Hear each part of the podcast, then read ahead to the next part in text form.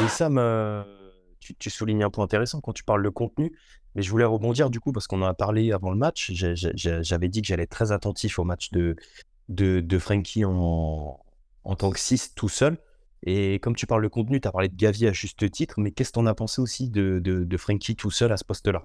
Parce que les profils et le dispositif, heu, tu as souligné le problème. Est-ce que c'est, heu c'est envisageable du coup, Frankie en 6. Ben, moi, tu vois, hier, j'en ai parlé justement en, en Space, Gurvan, et il y en a beaucoup qui ont souligné, enfin, qui ont parlé justement de ce fameux match de, de Frankie de Jong, comme quoi il n'avait pas encore, euh, euh, enfin, il n'avait pas euh, donné satisfaction. Moi, je trouve que son match, il est loin d'être parfait, ça, je j'ai aucun problème à le dire. Mais le problème, c'est que aujourd'hui, ton numéro 6, il dépend aussi de, des joueurs qui, que, que tu as autour. Et pour moi, le problème de ce schéma du 4-3-3, c'est que nos milieux de terrain n'arrivent pas à se trouver.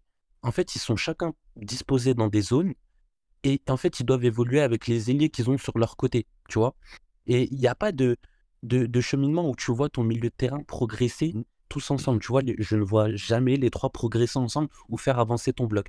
Et toujours en allant chercher les côtés. Et chaque, euh, justement, euh, relayeur qui est, dans, qui, qui, est, sur son côté, donc Gavi côté gauche, Pedri plus ou moins côté droit, va évoluer avec l'ailier qu'il y a à côté de lui et jamais les trois qui évoluent. Et c'est pour ça que pour moi, De Jong, hier, il était pour moi orphelin de ses relayeurs. Et pourtant, euh, le travail euh, du premier pressing, etc., il le faisait. Moi, je trouvais qu'il n'était pas suivi. Euh, tout était mal orchestré. quand, quand on était sur des phases arrêtées et qu'il avait le ballon, plus de solution, rien. Il n'y a rien qui se passait autour de lui. Donc, le match de De Jong hier, j'ai du mal à le juger parce qu'il n'est pas aidé. Il n'est pas aidé. Et c'est même pas pour le protéger. Hein. C'est même pas. À, sa place, il y aurait eu Busquets, je t'aurais dit la même chose. Mais on a un joueur aujourd'hui qui peut t'apporter de la mobilité, qui peut t'apporter un abattage athlétique, qui peut t'apporter aussi de la projection. Mais elle n'est pas utilisée. On a des joueurs statiques, on a des joueurs qui jouent arrêtés et posés et, et, et qui restent immobiles à chaque fois, en fait. Et c'est ça, moi, qui me dérange. Mais Et c'est ça qui me dérange aussi sur le jugement du match de Frenkie de Jong. Parce que pour moi, il fait le match, il fait un match pas incroyable, il fait pas un match non plus catastrophique. Mais moi, c'est ce qu'il y a autour. Encore une fois, c'est ce qu'il y a autour. Mais tu il faut pas, faut pas oublier, tu vois, j'ai l'impression hier, en regardant le match, et puis même les anciens matchs, c'est que tu as l'impression que c'est que des individualités. Et, et tu le vois, c'est qu'en fait, Frenkie de Jong, comme tu as dit, il est orphelin. Il est orphelin déjà des, des, relayeurs, mais les relayeurs, eux, sont orphelins de, des ailiers qui, sont, qui ont vraiment un rendement qui est vraiment mmh. très faible. Ferran Torres, il rajoute rien dans son jeu. Rafinha, c'est très brouillon. Et donc, du coup, tu as, un Gavi qui essaye de faire pas grand-chose. Pedri qui était assez perdu. Moi, la première mi-temps de Pedri, j'étais euh, quand même assez, assez choqué. Mais bon, c'est pour moi, c'est vraiment, il y a un problème sur les ailiers. Sur les ailiers qui, ne sont pas directs, qui sont pas. Ouais. Euh, justement, et je voulais poser la question à Gurvan, parce qu'il il a souligné pour moi une bonne chose.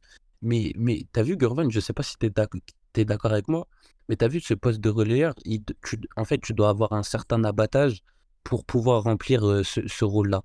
Et quand tu trouves tes relayeurs, par exemple, il y a des, choses qui sont très simples, des, comment dire, des automatismes que tu peux voir chez, les meilleurs aujourd'hui, tu vois. quand ils reçoivent le ballon de but ou ils se projettent, tu as même aussi la couverture. Moi, quand je regarde mes relayeurs aujourd'hui, je me dis, qui a cette capacité de couverture? Qu'est-ce qui, qui, qui, est capable de conserver un ballon quand il y a un joueur qui vient en pressing? Je ne le vois pas, ce joueur-là. Tu vois? Gavi, Pedri, on arrive à, le trouver quand il, justement il arrive à se démarquer et trouver un espace. Et là, pour le coup, il arrive à se retourner, etc. Mais par exemple, Gavi, et je suis pas là pour taper dessus, hein, je parle de choses factuelles. Hein. Est-ce que tu le vois se mettre dans des intervalles, recevoir le ballon et au pressing réussir à soit se retourner, soit à, soit se retourner en, tu en, en effaçant son adversaire, ou soit en se retournant pour essayer de trouver une passe, trouver à l'intérieur, trouver sur les côtés, etc. Ça, je ne le vois pas, tu vois. ça, mais il, ça, il l'a fait une fois, Gavi, euh, hier. ça, ça, ça c'est incroyable. C'est incroyable, mais tellement. Il a fait une fois, tu sais, quand il reçoit et qu'il tombe, bah, et qu'il arrive à se relever assez vite et que, et que derrière, il, je sais plus, c'est Lewandowski qui a eu l'occasion, je ne sais plus, mais c'est con, mais ce que tu dis, c'est réel. Parce que le moindre truc comme ça, tu peux créer une occasion. Parce que quand tu reçois et que tu arrives à éliminer, bah, tu as cassé le pressing. Et derrière, il y a un boulevard, en fait, parce qu'il était en plein milieu du truc. Et, c'est malheureux qu'on n'ait pas ce joueur capable, enfin, qu'on n'ait pas des joueurs capables de répéter ça. Parce que quand tu vois qu'ils sont capables de le faire, c'est bien déjà, tu sais qu'ils peuvent le faire, donc tu sais qu'ils peuvent le faire plusieurs fois. Si tu peux le faire une fois, tu peux le faire plusieurs fois.